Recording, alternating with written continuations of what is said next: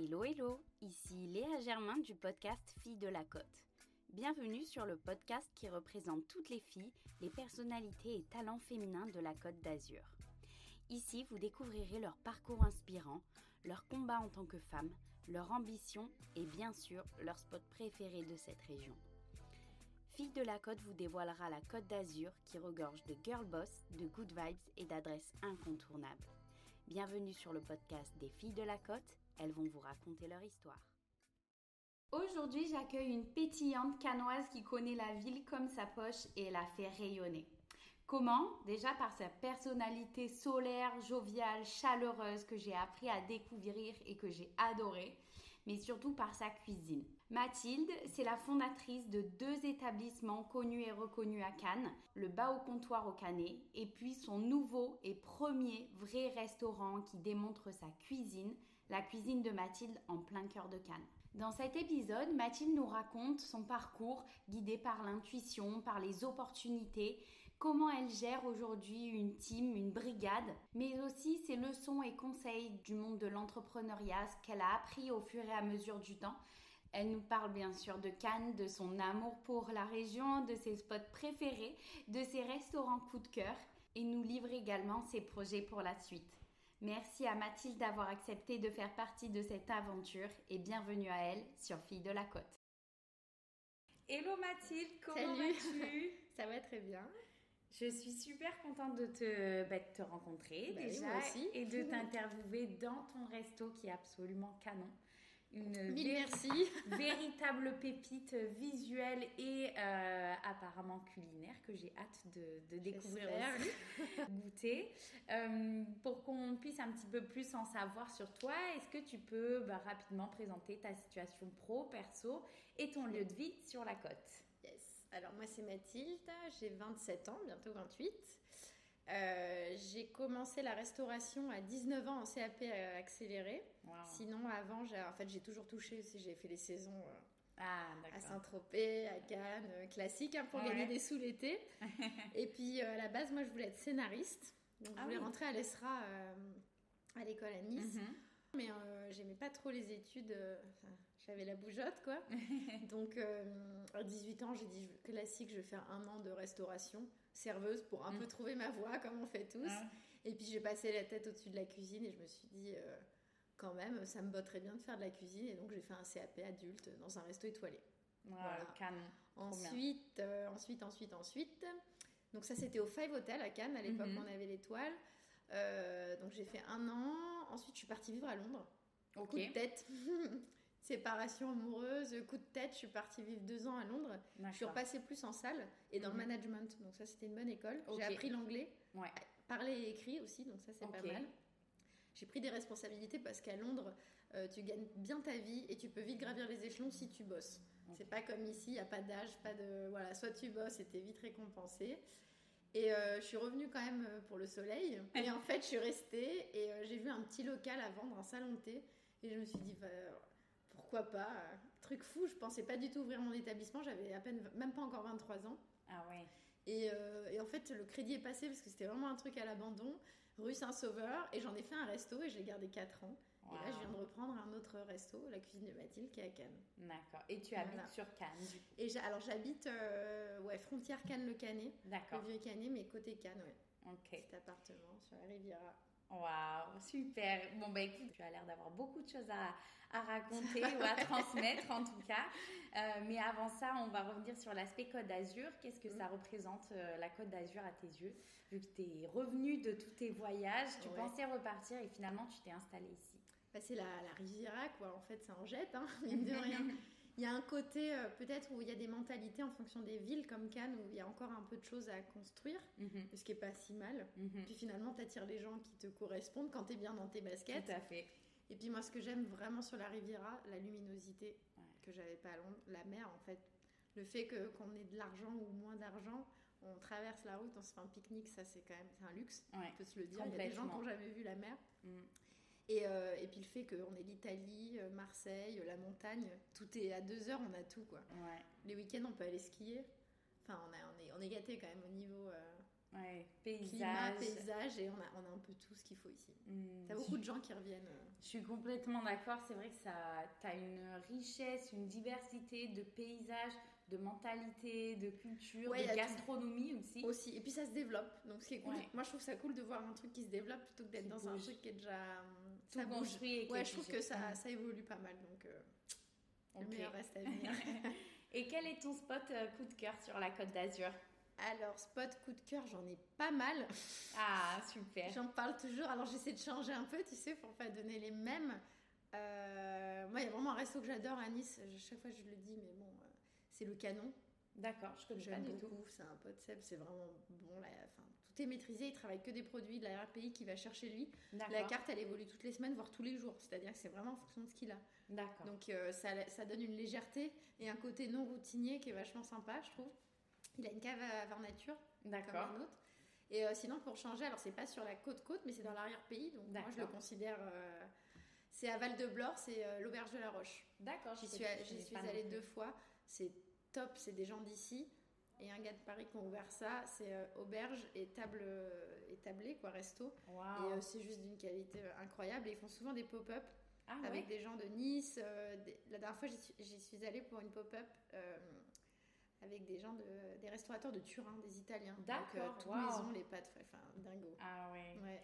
Mais ma question, c'était pas forcément tourner au resto, c'était Tourner, ouais, c'est vrai, spot. Euh, mais, mais en vrai, euh, je, je Même prends les euh, deux. spot, Les spots, euh, même un endroit. quoi, Voilà, un lieu. nature, un lieu, là où t'aimes aller, euh, je sais pas. euh, par exemple, si, je vais te donner un exemple.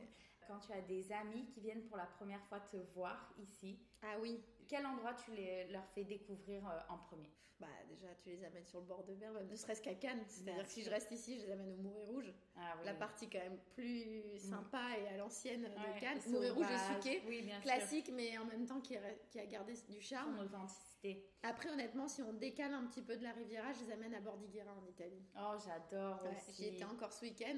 Et euh, c'est des paysans, et pour moi, Ouais, finalement. ouais. Et pour eux, et on reste euh, pareil à une heure de route. Donc, euh, Ah, les amener un peu sur les bords de côte, ou alors vers les roches rouges, tu vois. Ah oui, l'Estérel. vers l'Estérel. C'est sauvage, quoi. Quand tu vois pas beaucoup la mer, euh, tu te fais un pique-nique, t'es bien. Ouais, c'est magnifique. Non, mais c'est vrai, tu vois, là encore, on parlait de diversité tout à l'heure, mais t'imagines, on est à Oui, on a des. moins d'une heure de, de, de l'Italie aussi. On peut carrément changer de pays, quoi. Ah, mais moi j'y vais des fois le dimanche Ouais, juste pour déjeuner au resto ça. parce que tu, si tu vas à Nice, tu mets 15 minutes de plus, t'es Bah, c'est t'es ça. à Bordighera, San Remo. euh, Mm, non, c'est clair. a de la chance. Et là, plutôt, du coup, côté resto, mais on va bah, te prendre en Ouais. exemple euh, chez Mathilde. Qu'est-ce que tu pourrais nous conseiller de prendre chez toi dans ton resto pour un déjeuner mère-fille, un repas d'affaires Ok. et un date en amoureux? Alors déjà, nous, Alors la carte, c'est elle- le moment ouais. de te vendre. Nous, la carte, elle change toutes les semaines, Ouais. donc c'est difficile de, de dire. Le midi, on a une formule, euh, donc pour ton déj euh, mère-fille, on a une formule en fait avec deux entrées, deux plats, deux desserts, Ok. mais qui change tout le temps et tout est maison. Et il y a toujours une option poisson végétarienne, enfin ou Ah, viande, tu vois. Il y a toujours une option végétarienne. Mhm. Là, cette semaine, par exemple, je vais te dire, parce que ça change tout le temps, Mhm. on a du keshke en entrée. Qu'est-ce que c'est le keshke C'est un boulgour qui a cuit dans du yaourt grec, Mhm. avec de la menthe, des noix, des oignons. Donc c'est comme une tartinade avec un petit pain pita maison. Ça, je conseille bien. Et après, on a fait, alors j'ai fait un plat simple mais tellement réconfortant, du pot-au-feu. Avec J'adore. l'os à moelle Voilà. et tout. voilà. Mais tu sais quoi, juste des des bons légumes. On avec a de la mère. super bonne viande. Donc euh, ça ou une polenta crémeuse avec Ah des ouais. petits légumes de saison, voilà. Et, euh, Excellent. et en dessert, bah, on a fait simple, pareil. Une bonne mousse au chocolat avec de la nougatine maison ou tarte aux pommes. Donc ça, entre mère-fille, midi, tu vois, c'est bien. Mhm. Et euh, pour les dîners, alors nous, le dîner, en fait, on travaille que sur mezzé. D'accord, super. Donc on n'a pas de plat en taille plat. On a des plats qui varient entre euh, 10 à 17 euros. Mhm. Enfin, des, des entrées mezzé, Mhm. du ceviche. Mais euh, donc pour les repas d'affaires, moi, je conseille de faire un petit panel de plein de choses et on Ouais. amène euh, au fur et à mesure au milieu de la table. Ah, c'est pas mal. Et en amoureux aussi, du coup, parce que en fait, ça dépend de la curiosité, de la faim, mais tu peux faire ton choix. Mais ça permet de goûter euh, tout, des fois soca, houmous. On fait des pitas au poule porc effiloché. Là, cette semaine, j'ai fait un croque-monsieur, donc on a un bon pain du maître boulanger, pain de mie bio, avec dedans du pastrami, du comté fondu, du pesto de roquette. Ça donne envie. c'est gourmand. J'ai un peu faim là. le déj, ouais, mais, là, moi, quand on j'ai pas trop eu le temps de manger, rien que d'en parler, tu sais, j'ai faim. franchement, ça donne envie. Donc voilà, ouais, c'est deux, on a deux ambiances différentes, midi et soir. Super. C'est ouvert de quelle heure à quelle heure? Euh, Le midi, c'est de 12h à 14h la cuisine, et le soir de 19h à 22h. Ok, super. Bon, bah parfait. Bah, c'est, ça peut traîner pour boire des coups. Ouais. Ah, ah, trop cool. Trop, on adore. Peux-tu nous en dire plus sur euh, la provenance de tes produits? Parce que j'avais lu un petit peu dans les articles que euh, tu faisais en sorte de passer euh, au plus possible avec des, des producteurs locaux ou des produits un peu de, de, la région et de terroir. Est-ce que tu peux sans nous dévoiler tous tes secrets de en plus, c'est en transition, donc on n'a pas encore tous les fournisseurs dont on espérait, parce que aussi ici, il y a un petit problème d'échelonnement. D'accord. Euh, d'échelonnement, pardon. Non, d'achalandage, je sais plus, je perds mes mots.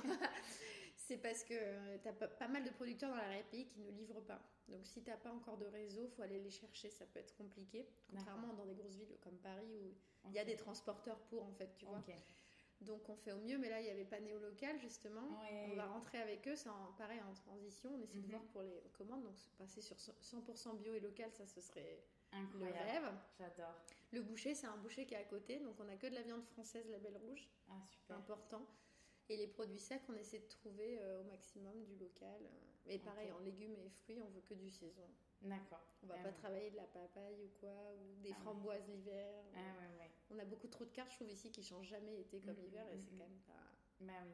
Pas top. Alors qu'on a plein de diversité de produits là encore. On a, et puis l'hiver, tu vois, tu étais un peu plus créatif. C'est vrai qu'il y a une période où il y a pommes, poires et euh, quelques légumes racines, mais il y a plein de trucs à faire. Bien sûr.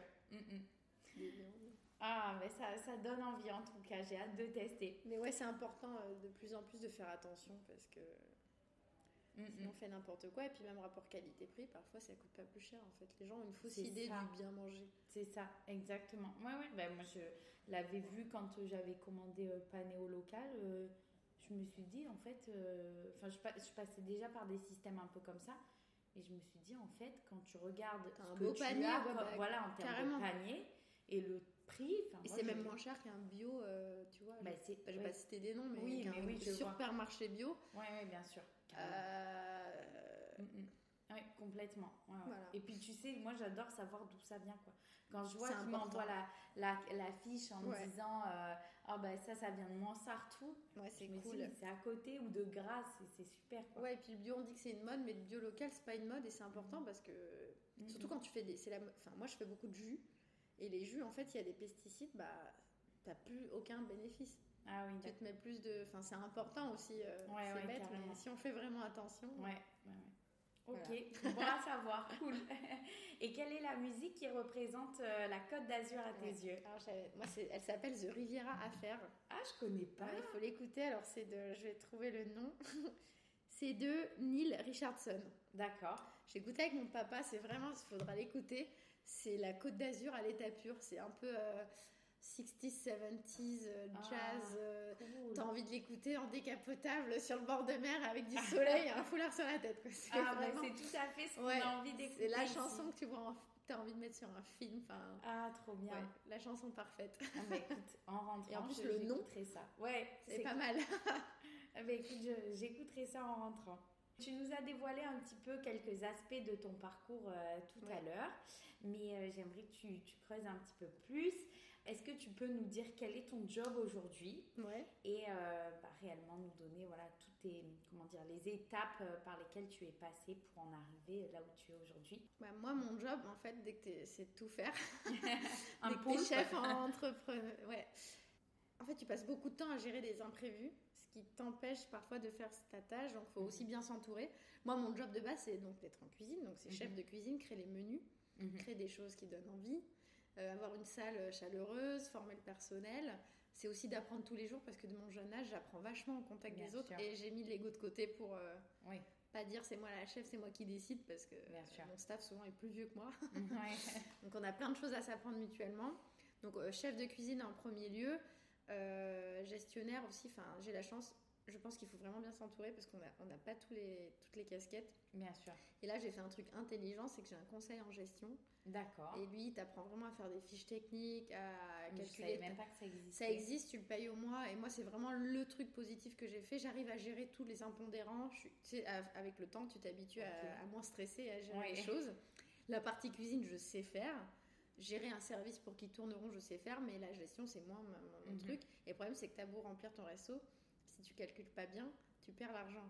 C'est en fait euh, un Surtout un conseil en gestion, c'est quoi? C'est pour la Un conseiller en gestion, en fait, le mec, tu le payes tous les mois. D'accord. Tu vois les prix en fonction, les tarifs. Et le, tu le vois une fois par mois, voire toutes les trois semaines au début. Et euh, oui, tu calcules tes fiches techniques en avance. Mhm. Parce que voilà, pour que le resto est continu, c'est bien de faire bon et gourmand, mais il faut aussi que ton soit plat soit rentable, quoi. et que tu dises, si tu travailles à perte sur un plat, si tu le calcules pas sur une année, tu, tu vois, tu perds Ouais, l'argent. bien. Donc, euh, tu calcules ton menu, il, te, il a toute la partie un peu financière pour que tu sois plus sereine et que tu continues ce que tu aimes D'accord. tout en gagnant un petit peu d'argent, quoi. Surtout en restauration, c'est plus compliqué parce qu'il y a pas mal de pertes, Mhm. voilà, des choses comme ça. Donc ça, c'est le conseil que je donnerais. Et après, c'est d'y croire. Ouais. Si j'avais écouté les gens, moi, euh, chaque projet que j'ai entrepris, euh, il y avait des- plus de. C'est en fait le, le meilleur conseil, c'est de pas écouter. Euh, c'est de choisir, euh, allez, deux trois personnes pour qui la vie va compter, mais de pas te fier à la vie de tout le monde parce Bien qu'entre sûr. la famille, les potes, les gens et tout. Sinon, tu t'en sors pas. Ah mais t'es folle, mais tu prends trop de risques, tu fais pas ci, fais pas ça. En fait, tu fais rien. Et en Ouais, plus, il ouais, y a vraiment pas d'erreur. enfin, Hmm. Il y a un côté financier, mais moi je m'en suis toujours sortie. Quand tu as des compétences en plus, même si ça rate, entre guillemets, eh ben, tu fais des extras, tu trouves un job et puis Bien tu sûr. rebondis. Mais je trouve que avoir des frustrations, il n'y a rien de pire. Ah oui. Moi je suis quelqu'un qui fonce, qui t'a. Et c'est pas des échecs en plus. Hmm. Parce que tu apprends tellement à une ouverture, même si ton truc. il- Ça a Ouais. été la meilleure école de vie. hein. Entre 20 ans et 30, bientôt 30 ans, là, c'est euh, Ouais. une sacrée école. Ouais. Mieux vaut, euh, mieux vaut tenter et plutôt Tenter que de avec- regretter. quoi. Tenter avec voilà, un peu de prudence, Mais des bonnes personnes avec le recul, voilà, et Bien essayer sûr. de faire du mieux possible pour pas te prendre un mur. Bien mais sûr. il y a toujours des. Si tu regardes les risques, il y a Il toujours des. il Enfin, Et puis il y a toujours des raisons de ne pas le faire Il aussi. y a toujours la conjoncture, le truc, le bidule, Complètement. toujours. Et donc, du coup, donc, tu as eu tes expériences ici à Londres. Ouais. Toutes t'ont appris ou est-ce qu'il y en a une en particulier qui sort du lot? En apprentissage, En apprentissage euh, ou du moins pour ton métier d'aujourd'hui? Toutes m'ont appris. De toute façon, tout est apprentissage. On va dire qu'il y a trois points forts dans mes dix, dix dernières années. Euh, le resto étoilé où j'ai où j'ai été, je te disais. Mhm. C'était à la dure, donc c'était vraiment un peu des abus, enfin mal payé, beaucoup d'horaires. Mhm. euh, un peu euh, ouais, à l'ancienne du gastro, tu vois, pas top.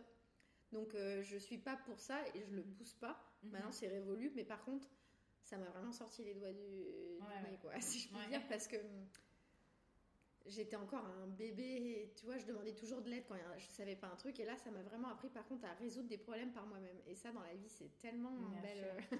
Ouais. Ensuite il y a eu Londres Mhm. euh, partir seul, donc euh, ne pas dépendre des autres, et puis la langue. Apprendre une autre langue, déjà apprendre l'anglais c'est vital, et j'y arrivais pas, il y a que dans le pays où tu arrives vraiment. Mhm. Et ensuite il y a eu mon premier resto bah, au comptoir. Euh, entrepreneuriat, un peu de stress, gérer des problèmes, donc euh, c'était le premier pied à l'étrier, on va dire, de la vie d'entrepreneur. Comment s'est passée ta première expérience et ensuite quelle a été la transition avec euh, ce nouveau restaurant? C'est-à-dire euh, au Bao, Oui, exactement. Ah, avec celui-ci? Oui. Euh, bah, du coup, là-haut, au Canet, c'était un peu plus calme l'hiver. J'avais envie d'un truc un peu différent. Et en fait, à la base, je me suis dit, j'arrête la restauration. Mais elle me rappelle à chaque fois. Enfin, j'arrête ce mode-là de restauration. J'avais transformé le baou en épicerie. Oui. Moitié épicerie, moitié euh, où tu pouvais déguster les plats. Ok. Enfin, on était déjà dans un- une transition.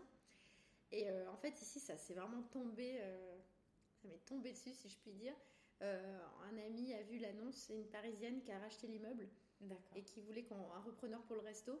Et moi, j'avais pas de moyens, rien. Et, euh, et en fait, il a envoyé euh, mon nom en disant bah, elle, elle est- c'est une bonne restauratrice, elle veut changer un petit peu. euh, je te la conseille. Et ça s'est fait en deux secondes. Je suis venue visiter. Et ça, en un, mois et demi, j'ouvrais le resto. Mais non. Alors que j'avais pas du tout prévu. J'ai récupéré du matos du BAO.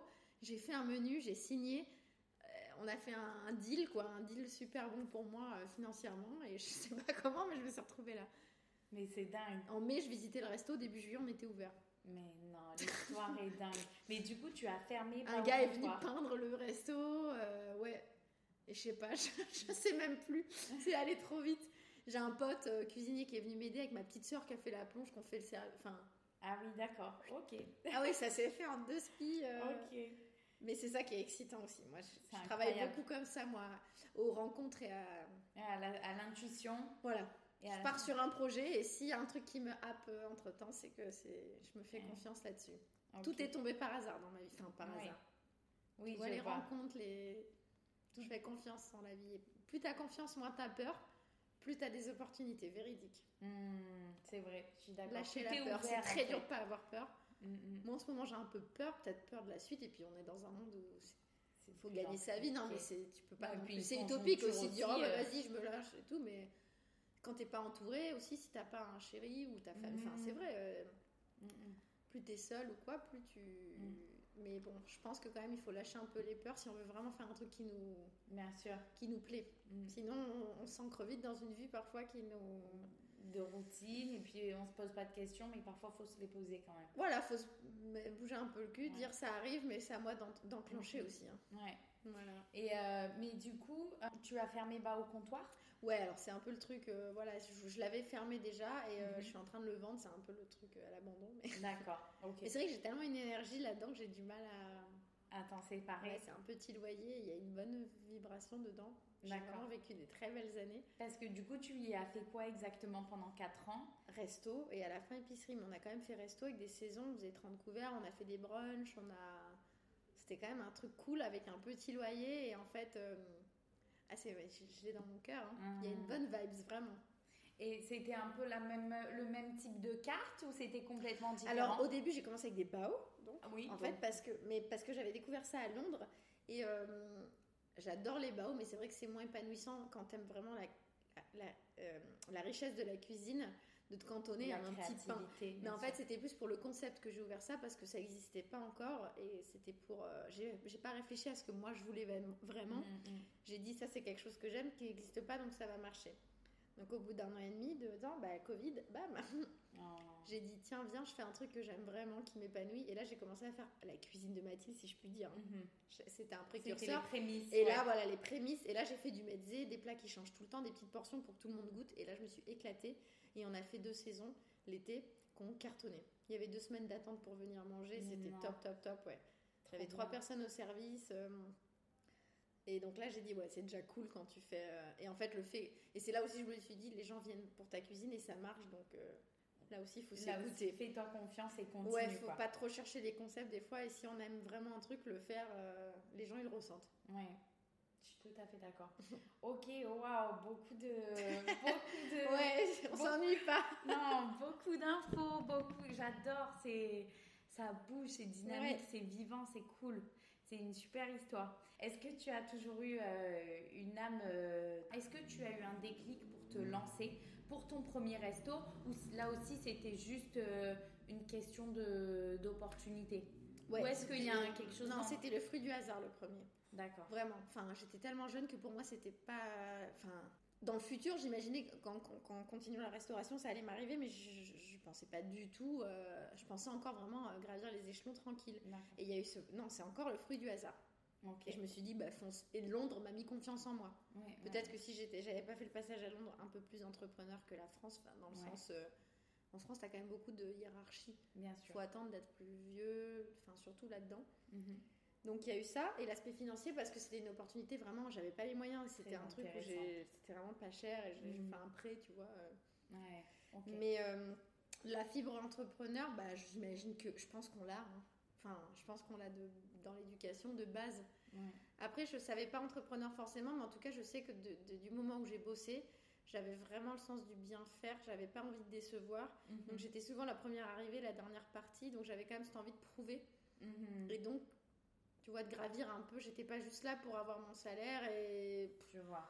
j'avais un peu le truc, la niaque de montrer euh, que j'avais pas forcément à l'école. Je n'aimais Mhm. pas l'école et là, j'avais ce truc de dire, putain, j'arrive à faire ci, je progresse, donc je vais montrer. J'avais envie, je posais des questions. donc, euh, Oui, à partir je du pense que c'est un petit peu l'âme d'entrepreneur aussi. Voilà, ça, ça veut ça. dire euh, monter. Enfin, Oui, ouais. oui, c'est une, pour moi, c'est une forme de- d'entrepreneuriat parce que quand tu dis j'avais envie de prouver, mais je pense qu'au-delà de prouver à un chef, c'était aussi pour te prouver à toi-même.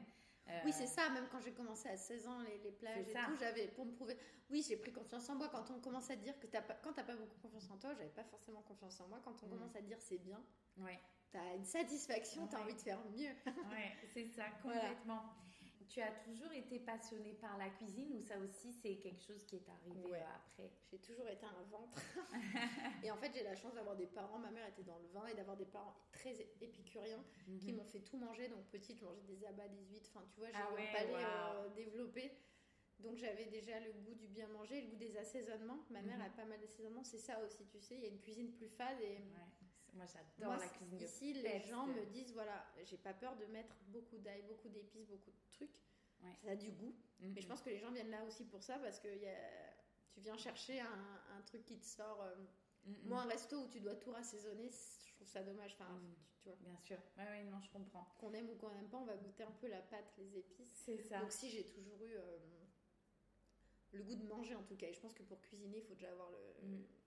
Ouais. Un... ça, va, ça va de pair. Ensuite, j'ai cuisiné un peu avec ma mère et naturellement, en fait, passer des heures en cuisine, ça me va. Enfin, je me sens à ma place. Tu te sens bien. Dans la création, surtout. Moi, ce qui me plaît vraiment, c'est de créer des recettes. Ah oui. Ouais, c'est tout dans la tête. Ah oui, donc j'adore. Tu, tu, fais pas forcément de. Non, j'ai jamais suivi une recette.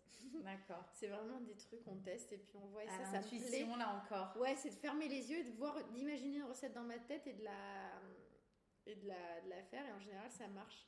Ou alors, des fois, je me mets plein de bouquins préférés, je les ouvre tous et tu sais, de mettre des post-it et de faire un petit mix. Donc, je m'inspire, mais euh, ça, c'est sûr, je m'inspire des restos où je vais et des, livres, mais après, c'est de les mélanger dans ma tête et d'en faire un, un ah. truc qui fonctionne. Ah Il y a des loupés parfois, mais ça va, on s'en sort bien quand même. Ah ouais, c'est canon. En tout cas, ouais, là encore, euh, ça donne envie parce qu'une cuisine. Euh, comme tu dis, qui a du goût, qui est assaisonné, je trouve en fait ça reflète la personnalité de la personne qui cuisine. Ouais, ça complètement. D'ailleurs, tu reconnais les chefs des fois ou mm. les endroits en fonction des. Il y a des trucs qu'on aime et qu'on met beaucoup, des trucs qu'on n'aime pas et qu'on met jamais. Ouais. Qu'est-ce que tu mets jamais par exemple? Moi j'aime pas le céleri branche. Ah oui. Bah. on en parlait l'autre jour avec mon mère. Alors la dernière fois on en a mis et tu sais ça m'excite pas. Alors c'est pas le truc que je vais acheter. Euh, de toi-même. Ça, euh, qu'est-ce qu'il y a d'autre? Il n'y a pas grand chose. Après, euh, ouais, la coriandre en grain. Ah ouais. Il y a beaucoup de choses que j'aime. Il y a des trucs comme ça. C'est des. En fait, pour moi c'est des trucs qui sont trop forts et qui prennent le dessus sur tout. D'accord. Par contre, à contrario, j'adore la cannelle, le paprika fumé. Ah ouais, des goûts puissants quand même. Ah ouais, ouais, ouais. Pas mal de cumin. Enfin, j'ai une cuisine qui est très orientée méditerranéenne, donc mhm. aussi naturellement ail, oignon, cumin. Ouais. Tu vois, basilic, l'été, euh, coriandre. Euh, voilà. Ah, le sud, le sud. Top. Le sud partout, on adore. Et là, je vais m'adresser à plutôt toi en tant que femme et chef d'entreprise mhm. et employeur ouais. à 28 ans. Comment tu te sens dans ces baskets-là? Bien. cool. Pas facile, je te disais, il y a eu des phases un peu difficiles, notamment dernièrement, mais quand même, c'est nous. Enfin, on doit prouver plein de choses dans ce monde encore actuellement, et euh, c'est pas facile tous les jours, c'est-à-dire que hum, j'ai beaucoup mis mon ego de côté avant, j'étais très énervée, et maintenant j'arrive vraiment à, laisser couler pour mon bien-être à moi en fait, ce qui peut mm. passer parfois pour de la, un manque d'autorité. D'accord. Ça, je m'en rends compte. Mm-hmm. Avant, j'étais nerveuse. Ah et c'est tout ce que je veux plus maintenant, c'est-à-dire euh, crier. Et je trouve que c'est un manque de confiance en soi. Et en fait, quand tu es mm-hmm. bien, je laisse couler parfois. Et après, des fois, je remets les points sur les i, entre guillemets. plus tard, Mais euh, c'est difficile de se faire respecter quand tu es une femme et que tu es gentille, en fait. C'est ça qui est triste. Mm. C'est que, enfin, tu passes pour la bonne copine et du coup, les gens, ils ont tendance à lâcher un peu plus prise et à moins respecter. Et pourtant, c'est dommage parce que hmm. moi, j'aurais aimé travailler avec des gens cool et peace and love et j'aurais aimé me leur montrer encore plus, tu vois. Donc, ça, des fois, je suis contrainte à ça. Mais sinon, après, c'est hyper épanouissant et. Bah, aux yeux des autres, tu le vois, tu vois, quand les gens te demandent ce que tu fais, t'expliques un peu ton parcours, ouais, t'incites un peu le respect. Ça claque, hein ouais. Après, c'est triste aussi. Faut, faut, que tout le monde. Moi, je respecte tous. même ceux qui décident de se mettre plus au vert. De... Hmm. Je trouve qu'il faut se respecter. Euh, et c'est le bonheur. Ouais, en fait, depuis le Covid, euh, voilà. Tu te hmm. rends compte que s'écouter, le bonheur, il n'a pas de prix. Et donc, il faut, hmm. faut respecter le choix des gens. Bien et on vit dans une société encore qui est un petit peu à juger, à carriériste ou pas carriériste, réussir à ou pas réussir. cases et Tant Mm. que tu te, tant que tu t'épanouis, en fait, les gens ils le ressentent Mm. clairement. Qu'est-ce que hum, tu essaies de transmettre en termes de valeur euh, à, à ton équipe? Enfin, parce que là, Bah, pas de stress, Ah, pas d'accord. s'énerver. Et si moi je m'énerve pas, les autres ils ont pas à s'énerver en fait. Hum, Ça peut arriver d'être un peu tendu et de s'énerver, mais Bien par sûr. contre, en fait, quand j'ai remarqué la loi d'attraction, c'est un peu cliché tout ça, mais euh, déjà quand tu arrives énervé ou de mauvaise humeur, tu fous tout le monde de mauvaise humeur. hum. Donc des fois, les gens ils arrivent de mauvaise humeur et pour pas que ça plombe, tu continues à sourire jusqu'à ce qu'ils captent que la vibe elle va rester cool. Et vraiment, on apprend tous, on doit se dire les choses, la communication primordiale, dire comme dans les couples, comme dans la famille, comme dans Bien tout. sûr. Quand tu gardes les trucs petit à petit, pff, ça explose. Mais la communication est vraiment ce truc de, on n'est pas là pour sauver le monde déjà, garder le sourire pour les clients. Hum. Moi, franchement, un serveur ou n'importe qui qui fait des erreurs, tant qu'il garde le smile et qu'il s'excuse, je passe un bon moment. Par contre, quelqu'un d'hyper pro, perfectionniste, mais qui est pas forcément agréable, pas bon moment. Hum, hum. Donc, il y a moins la... je mets moins en avant le- les qualités professionnelles, le CV garni, plutôt que le sourire et quelqu'un qui a une bonne énergie. Ouais. Ça, ça n'a pas de prix, surtout à en restauration. ouais, je suis d'accord. Et, euh, et même en cuisine, quand t'es enfermé avec quelqu'un en cuisine ou plusieurs personnes, faut mieux que tout le monde ait une bonne énergie et mettre de l'envie plutôt que la.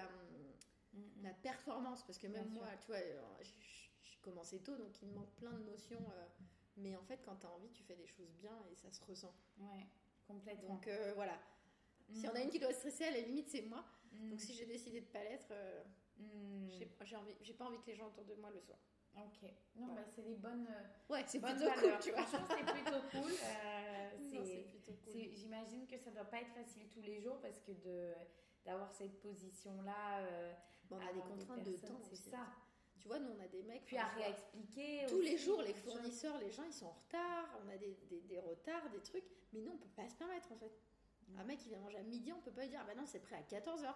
Non, ouais. On a vraiment un- une contrainte de temps que pas mal d'autres métiers n'ont pas ou moins qu'ont des délais. Nous, on n'a pas de délai. Le mec qui commande 10 minutes de trop, c'est 10 minutes de trop. Mm, mm. Ça, c'est un peu stressant. Mm, mm, mm, mm. Faut avoir une bonne équipe. Ouais. Voilà. Ça, c'est clair. Et est-ce que tu as un modèle féminin? Difficile à dire parce que j'ai plein de modèles pour des raisons différentes, tu vois. ah, bah, C'est ça qui est beau. Ouais.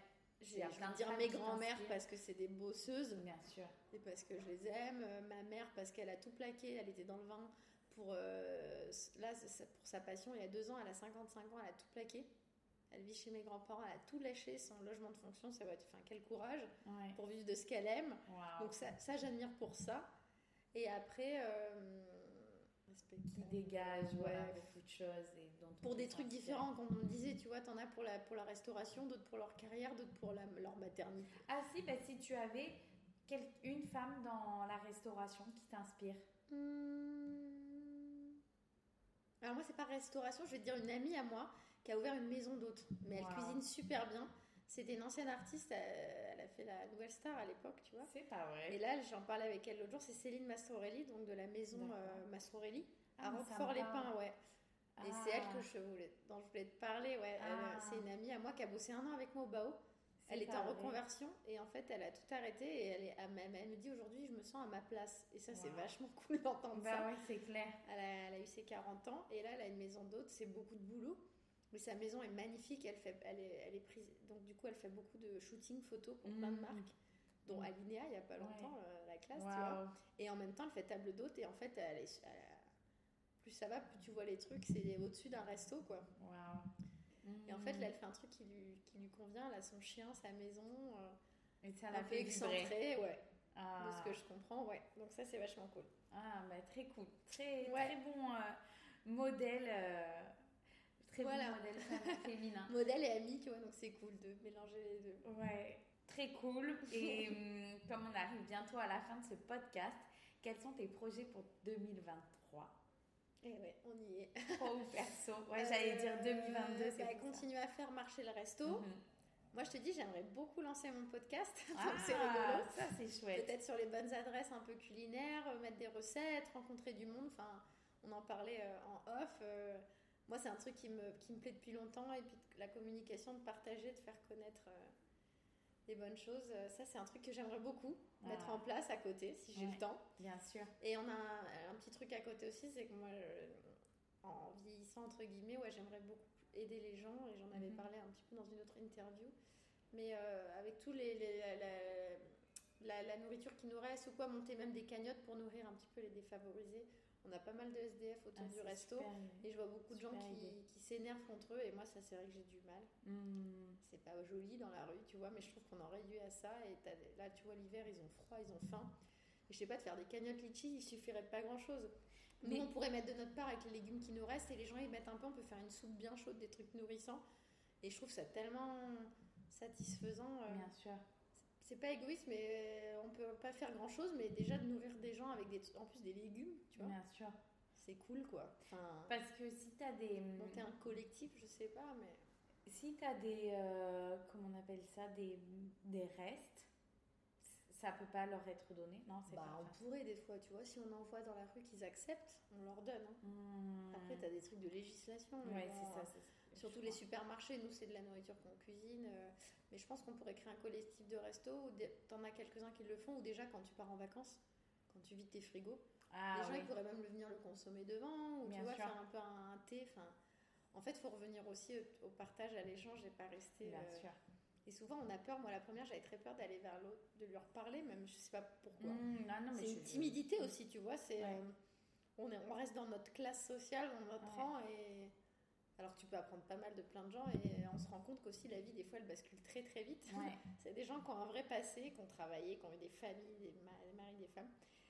Et euh, voilà, il y a tout, quelque chose qui est pas mal, mais je pense qu'il y a un truc qui pourrait être fait et bah, c'est encourageant et ça peut leur faire mm. permettre de, Et puis tu sais pas, des fois le moral ça joue donc euh, Bien sûr. si les gens ils ont des plats chauds et tout, ça pourrait peut-être euh, bah, enclencher une, ça pourrait être un une réinsertion, enfin je sais pas. Mm.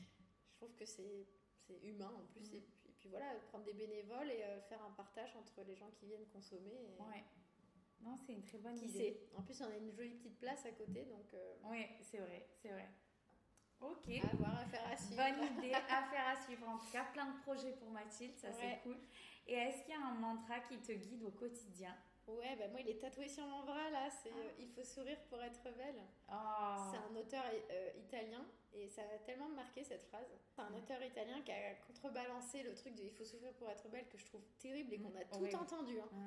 Et c'est tellement réducteur pour la femme, c'est tellement à l'ancienne. C'est clair. Genre euh, maigri, fait du sport, fait ci, fait ça. Et, alors qu'une femme qui sourit, mm. je trouve qu'il y a un, joli. beau. Mm. Peu importe le physique, parce qu'on a des normes encore assez trop, trop restrictives au terme de poids et tout, mais je trouve qu'une femme qui se marre et qui sourit, comme un homme, hein, mais euh, mm. c'est magnifique. Donc voilà, et, ça, et en plus, comme je te disais, un peu cette loi d'attraction, plus tu souris et tes good vibes, même quand ça va pas, plus tu attires les gens un peu sympas et les, et les bonnes choses. Euh, plus tu fais la gueule en général, plus tu. Euh, plus les portes un peu un... Ouais, c'est un cercle vicieux. Voilà, donc je trouve que c'est un bon.